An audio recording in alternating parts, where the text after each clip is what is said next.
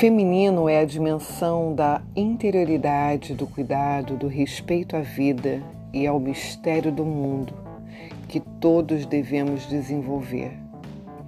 As mulheres realizam a seu modo essa dimensão, mas os homens também podem realizar a sua maneira. Ocorre que a cultura moderna se assenta sobre o poder, essa vontade de poder, recalcou a dimensão feminina para o homem nas mulheres, na sociedade nas religiões.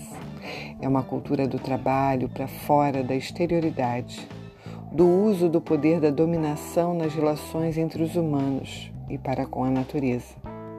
Então temos uma ciência machista, uma sociedade fundamentalmente masculina, misógina.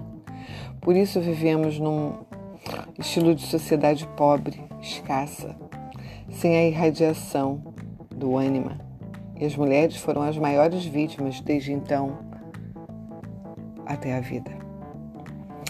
Ora, as mulheres são mais da metade da humanidade e são as irmãs e as mães da outra metade, quer dizer, dos homens.